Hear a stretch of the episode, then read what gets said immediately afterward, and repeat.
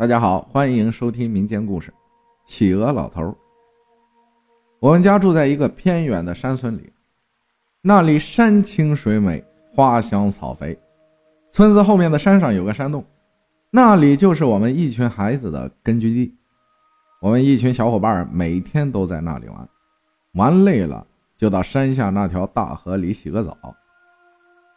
穷山恶水出刁民。这句话用来形容我们村子的一些人，再合适不过了。事情发生在我七岁那一年，那年赶上大旱，后山脚的那条河都干了，村子又没有深水井，地里的庄稼几近枯死。到了秋天，几乎是颗粒无收，家家户户都没有余粮，日子还是要过的，大家只得勒紧裤腰带。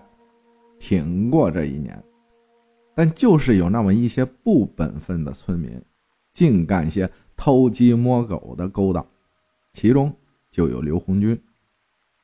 刘红军其实也是一个种庄稼的好手，就是做人有问题。他平时几乎不和任何人来往，什么事情都自己解决了。他还不孝顺老人，村里的女人常常聚在一起，说的话题中就包括他不孝顺老爹这个事儿。在这个颗粒无收的年份，刘红军霸道的胖媳妇儿可不想勒紧裤腰带，于是啊，村民家里的东西就会被刘红军偷偷摸摸的顺走，其中包括我们家的鸡蛋。我呢，决定把他偷走的东西再偷回来。那晚，我趁着夜色，悄悄地溜进了刘红军家的院子，他家的大黑狗早就买了。因为在这种人都吃不饱的年份，养条狗是太奢侈了，这也给我创造了机会。我偷偷摸摸的到了他家的鸡架那里，把手伸了进去，该死，什么都没有，一定是刘红军的胖媳妇啊，早早的给捡走了。但我并不想放弃，我打算直接偷一只鸡回家。就当我把手再次伸向鸡架的时候。身后突然传来了一个声音，吓得我魂儿都飞了。他说：“你在干什么？”我有些瘫软的回头看去，后面站着一个矮矮胖胖的人，胡子很长，但是天太黑了，我看不清他的脸。但我知道他既不是刘红军，也不是刘红军的胖媳妇。想到这里，我的胆子就壮了一些。我反问他是谁。他没吱声，然后他从衣服里掏出几个鸡蛋，塞在我的衣服兜里，告诉我以后别来这家偷东西了，要不然他会生气的。我心里嘲笑他，他生不生气跟我有什么关系？反正鸡蛋到手了，我一把推开他，跑回了家。再遇见他的时候，是第二年刚刚开春，我们几个小伙伴在山洞那里玩。突然，洞里传来一阵脚步声，然后走出一个老头。老头长得矮矮胖胖，走起路来像是一只企鹅，很滑稽，暂且叫他企鹅老头吧。他白花花的胡子留得很长，他左手捋着胡子，右手还拿着一把羽毛扇，谁都不知道他什么时候进去的。我们觉得他很奇怪。就在我们打算换个地方玩的时候，他突然叫住了我们。然后从口袋里拿出一些冰糖，开始分给我们。我们很欢喜地接受了。那个时候能吃到冰糖是件极其幸福的事儿。临走时，他告诉我们不要去偷刘红军家的东西了。我这才想起，当时阻止我的人就是他。我们一群小伙伴几乎都去刘红军家偷过东西。后来我才知道，几乎每个人都被这个老头阻止过。谁都不知道他和刘红军是什么关系，也不知道他为什么帮刘红军。小孩子也没想那么多，他又给我们每人分了些冰糖，于是我们高兴的点头答应了。我很高兴的回到了家，母亲见我吃冰糖，就问我谁给的。我说一个老头，还告诉我们以后不要去刘红军家偷东西。母亲一听这话，表情立刻认真起来，问什么样的老头？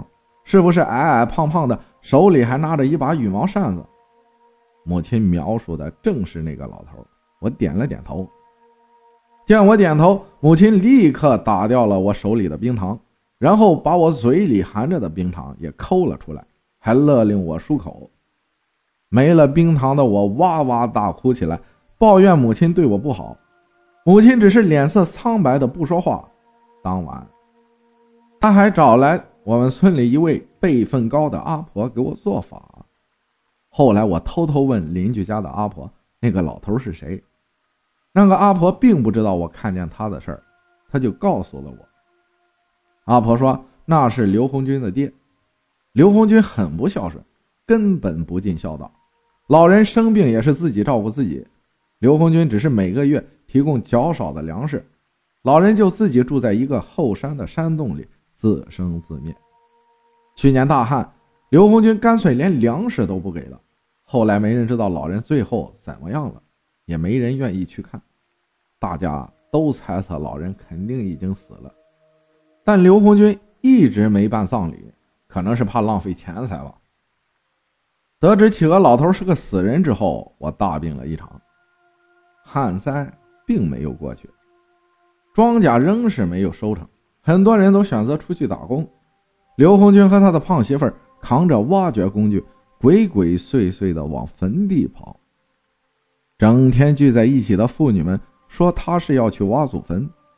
据说刘红军的祖上有一个很有钱的地主婆，只要坟里有陪葬，他们就不用出去打工，也能赚到钱了。和被村民看见了相比，他们更怕坟地那种气氛，所以他们只敢白天去。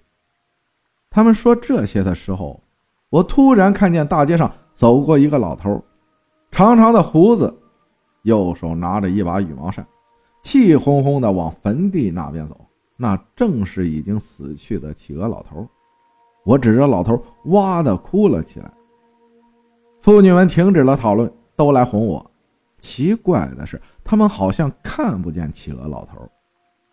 从那之后，刘红军家突然变得有钱了，居然买了一头猪。妇女们说，他一定从祖坟里挖出了什么宝贝来。在那儿不久之后，我家突然决定搬家了。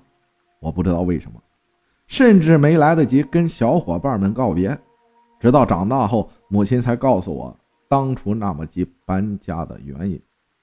母亲说。那天，一个小孩想要去刘红军家偷猪肉，摸进屋子里的时候，那个孩子当时就吓傻了。刘红军和他的胖媳妇躺在屋子里的地上，直挺挺的。他大哭着，跌跌撞撞的跑了出来，告诉了大人。大家撞开他家门的时候，很多耗子被吓得乱窜，秋后的苍蝇围着他们的尸体乱转，他们的肚子大得夸张。被胀得像是一个超级大西瓜，他们是被活活撑死的。我现在对这件事情记忆犹新，仿佛就是发生在昨天。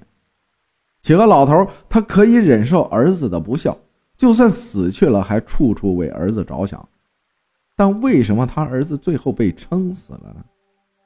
是企鹅老头终于愤怒了，还是刘红军的祖先发怒了？不得而知。